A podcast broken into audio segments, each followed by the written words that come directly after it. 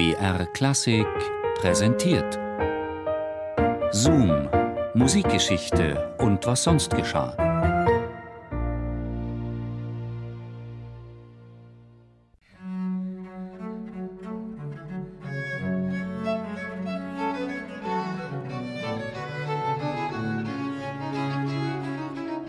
Zwei Attraktionen machen den Ruhm der Stadt Chester, gelegen an der englisch-walisischen Grenze, dort, wo der Fluss Dee in die irische See mündet, aus. Seine vielen prachtvollen Fachwerkhäuser und der einzige erhaltene und begehbare mittelalterliche Stadtmauerring Englands. Wer am Eastgate mit seinem schönen viktorianischen Uhrturm die Mauer besteigt und an der gotischen Kathedrale vorbei nach Norden läuft, der trifft schnell auf einen Wehrturm, der The King Charles Tower genannt wird. Von der Plattform dieses Turmes aus hat am 24. September des Jahres 1645 König Charles I. von England zusehen müssen, wie auf der Heide von Rowton seine Truppen von der gegnerischen Armee Oliver Cromwells in Stücke gehauen wurden.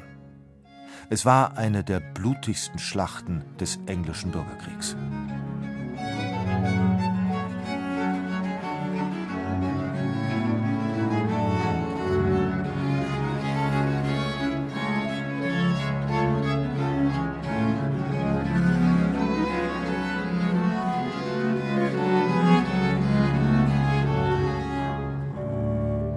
Als man am Abend die Gefallenen vom Schlachtfeld birgt, da ist auch William Laws unter ihnen.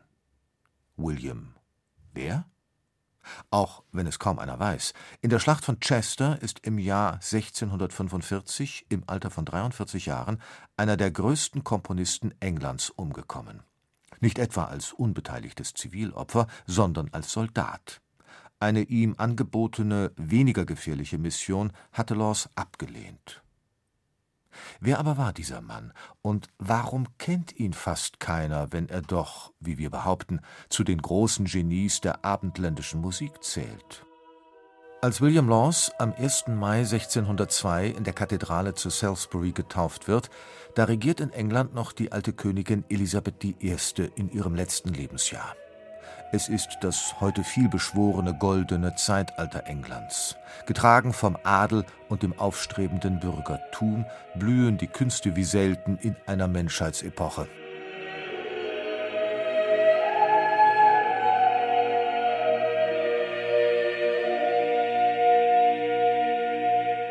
Der junge William wird als Chorknabe im berühmten Kathedralchor von Salisbury gesungen haben als seine musikalische Begabung offenbar wird, nimmt ihn der kunstsinnige Earl of Hertford unter seine Fittiche.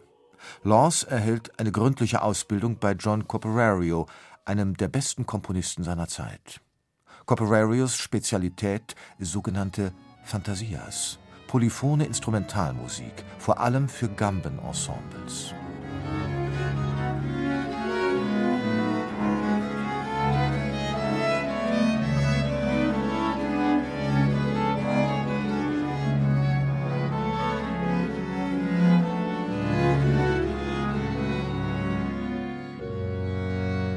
Bald lernt der junge Mann einen anderen Schüler kennen, der bei Copperario die Bassgambe studiert.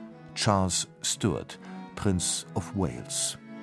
Rasch gehört Laws zur musikalischen Entourage des Prinzen und bleibt dabei, als sein Dienstherr 1625 König wird.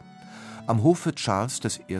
herrscht ein geistiges Klima, das man später als elitär und extravagant abqualifizieren wird. Tatsächlich ist es, zumindest musikalisch, eine Zeit des Experimentierens, der Grenzerweiterungen, der unerhörten Freiheiten. Laws Musik ist voll davon.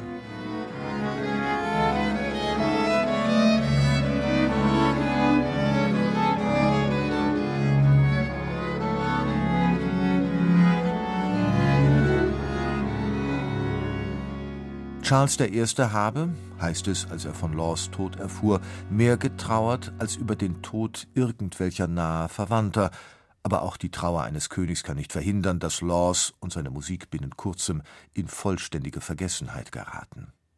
Vier Jahre später schon wird der sinnenfrohe, musiksinnige Monarch enthauptet, und den schönen Künsten stehen in der puritanischen Diktatur Oliver Cromwells schwere Zeiten bevor. Ungünstige Umstände, um im Gedächtnis zu bleiben. Eine Generation später, nach der Restauration des Königtums unter Charles II., wird ein junger Musiker namens Henry Purcell mit seinen 15 Fantasias für Gambenkonsort die ehrwürdige englische Kammermusiktradition auf einen letzten Gipfel führen, um dann nur noch Trio-Sonaten im italienischen Stil zu schreiben. Purcells Ruhm überstrahlt den des großen Vorgängers William Laws. Erst das 20. Jahrhundert entdeckt ihn wieder – Heute zählt der Gambist und Spezialist für alte Musik Jordi Savall die Musik von William Laws zusammen mit Bachs Kunst der Fuge und den letzten fünf Streichquartetten Beethovens zu den originellsten Meisterwerken der Kammermusik aller Zeiten. Recht hat er.